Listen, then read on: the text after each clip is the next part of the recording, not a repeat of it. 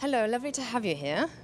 I'm going to start on a romantic note because I read um, that a couple of days ago somebody commented on your Twitter that it's so wonderful that you're still in love with your wife. How did you manage to maintain your relationship for such a lo- long time? I think her friends think she's desperate. I thought it was going to be more romantic than that. you got to work on it. Any anything worth having is, is, is you know worth keeping, and, and, and you got to work at it. Um, it helps that we're friends. You know, first and foremost, it wasn't just physical. You wrote an autobiography, and uh, what's sort of unusual about it, in a sense, is that it's very, very open. Did you know, sort of before you wrote it, that you would be really open about everything? Or was it a process? I would hate to to be caught in a lie with our fans. You know, there's always something going on in our camp. I had an attorney that told me the bigger you get, the more you're going to get sued. You know, which was a terrible thing to say, but you know, the bigger you are, the bigger of a target you become. You know, and and uh, sometimes it's great to to you know have all this attention and and then other times it's really a burden because you know you have so much responsibility.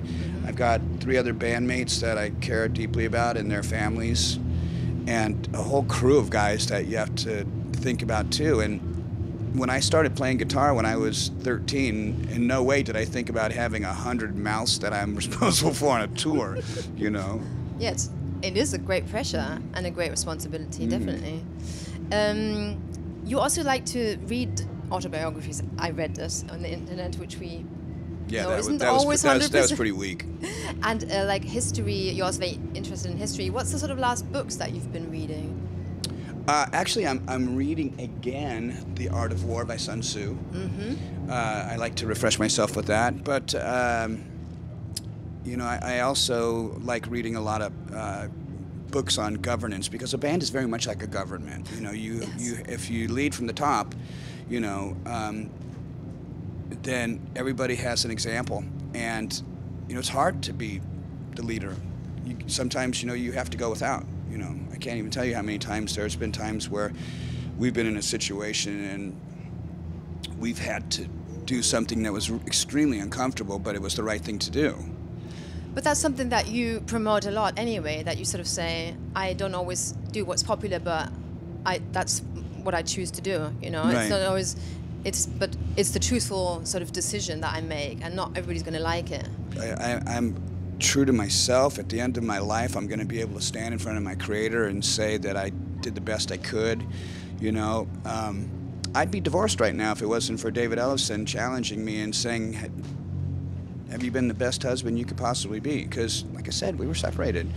And uh, I went, you know what? No, I haven't been the best husband I could be. I could be way better. And I went back, and that's where we had this renaissance and fell in love again. Oh. And uh, it's been really great. I think that that's a great challenge for a lot of men that, that are married out there. Is you know, are you the best husband you can possibly be? You know, who cares if she's the best wife that she is? If you're the best husband you can possibly be, if she don't hitch her wagon up to your horses, then you know what? You're gonna eventually pull away anyway.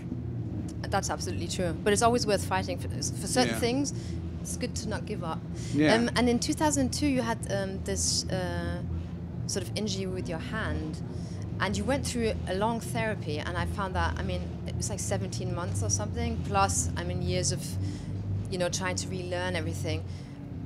Where did you sort of get the willpower to say, I'm going to fight for this and I'm going to struggle? And even, you know, how did you get through that? Who was there to support you?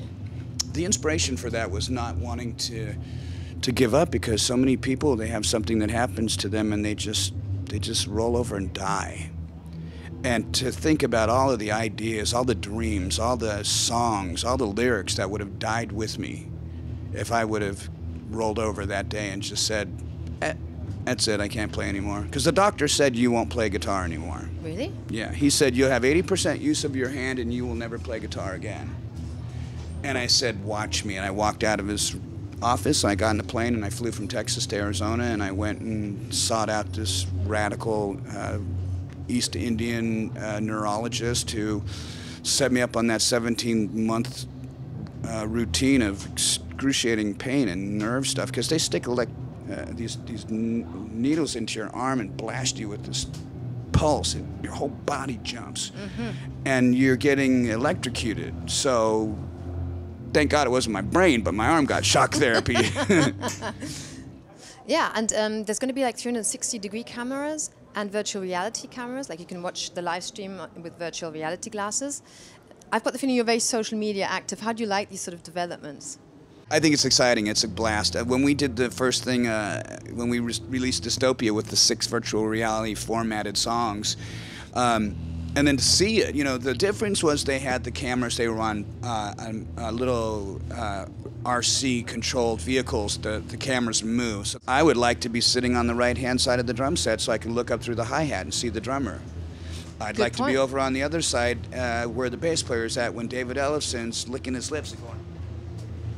Good impersonation. Yeah, well, I, I know him. you know him a little bit. Yeah, yeah, yeah. One last thing, you are going on tour with the, the Scorpions. Do you want to say a few the Scorpions?